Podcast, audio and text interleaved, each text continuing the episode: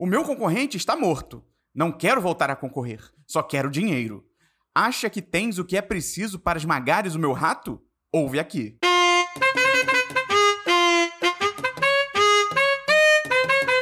Foda! Deixa os! Olá, tudo bem como vai? Eu sou Matheus Esperon. Seja muito bem-vinda, seja muito bem-vindo a mais um episódio do Esperon que ouça, meu podcast solo aqui no 1010. E hoje a gente vai conversar sobre a Disney! E mais especificamente sobre o monopólio que a Disney se tornou com a sua posição de conglomerado de produção e mídia.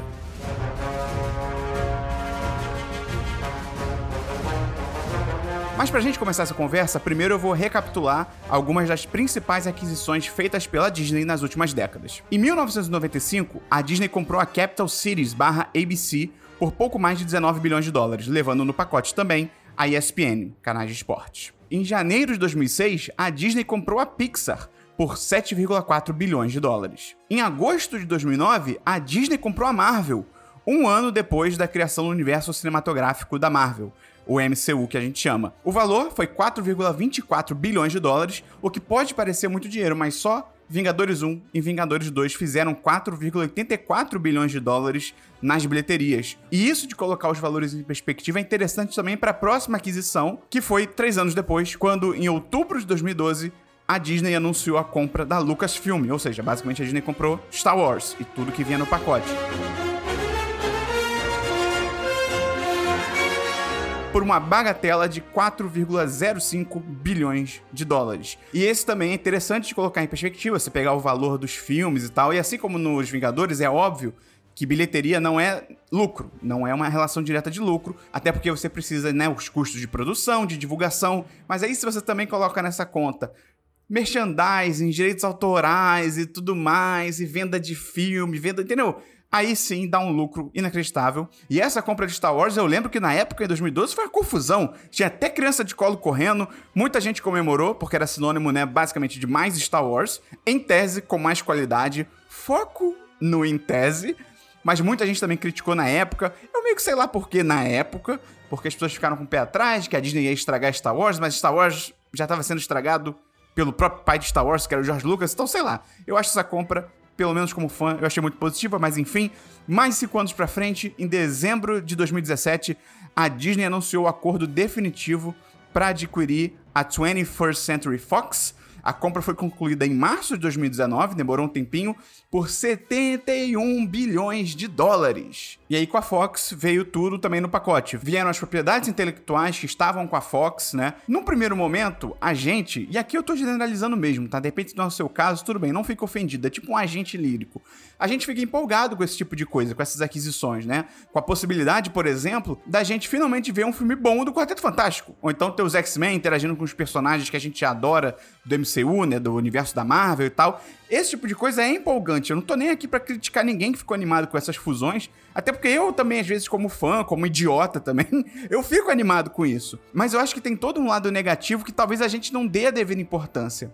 Porque, assim, primeiramente, você ter uma empresa tão grande, tão poderosa como a Disney, pode fazer com que quaisquer críticas sejam pensadas duas vezes antes de serem feitas, né?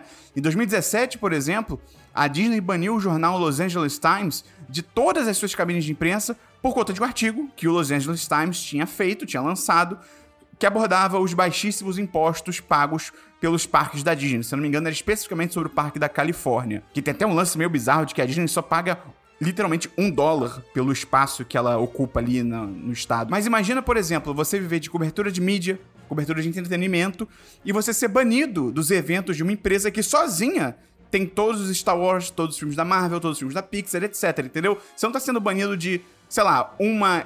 literalmente de uma empresa, você tá sendo banido de uma porrada de coisa. Então pode ser que, se você trabalha num jornal, por exemplo, que a sua editoria repense críticas futuras que vai fazer essa empresa, entendeu? É esse tipo de coisa. Só que eu acho que além disso, né, talvez o prejuízo maior do monopólio da Disney, pelo menos a nós consumidores finais, seja a padronização do conteúdo. A Disney, por mais diversa e plural que ela queira dizer que é, por mais que sim, ela tenha diferentes equipes, diferentes projetos, diferentes focos, no fim do dia, ela tem uma linha editorial, ela tem uma linha de pensamento, ela tem uma série de objetivos específicos que norteiam toda a empresa. Então, todos que estão trabalhando dentro da Disney, de uma forma ou de outra, vão precisar se adequar ao estilo Disney.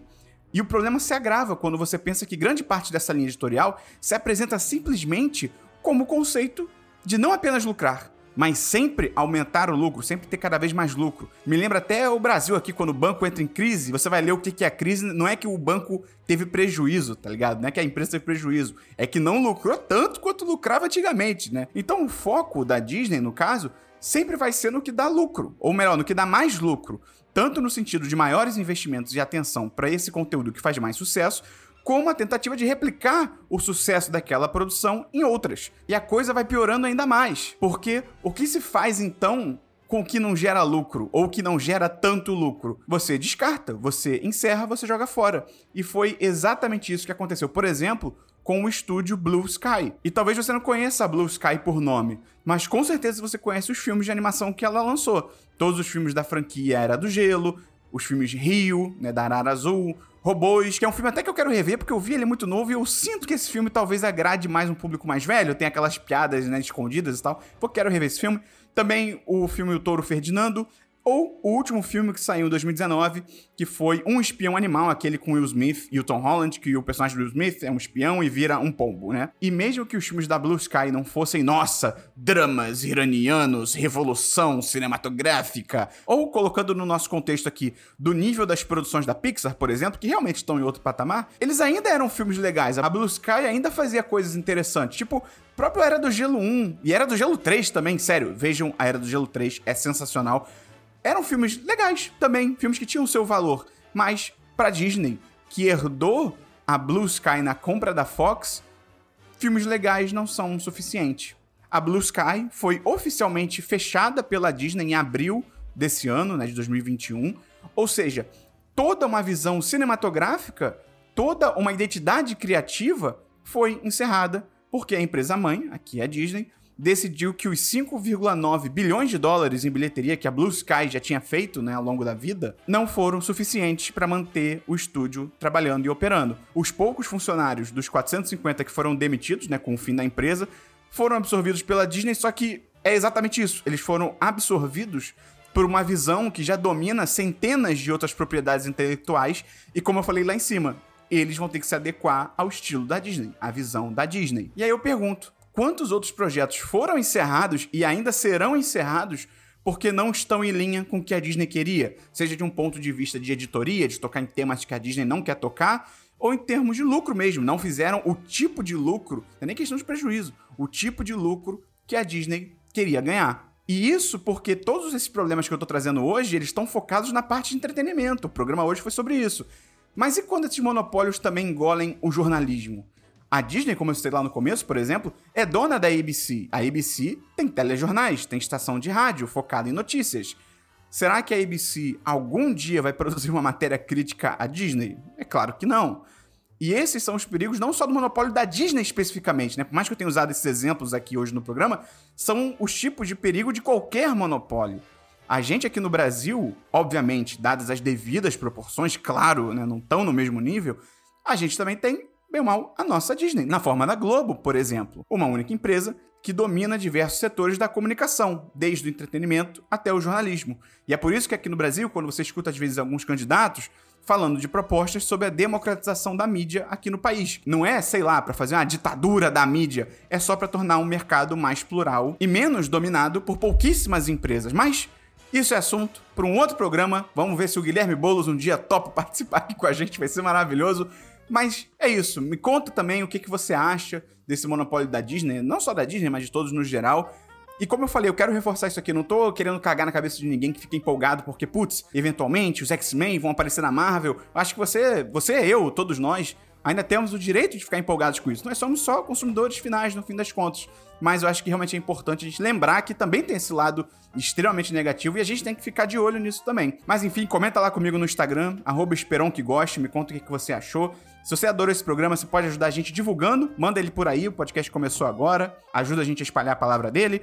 Se você gostou muito mesmo, você pode entrar lá no apoia.se barra 1010 ou no picpay.me barra 1010 para conhecer nosso programa de patronato, virar um patrão, uma patroa do 1010. A partir de 10 reais por mês, você entra lá no chat dos patrões, lugar maravilhoso. É isso, encerrando o podcast por aqui. Um abraço e esmague ratos. Foda.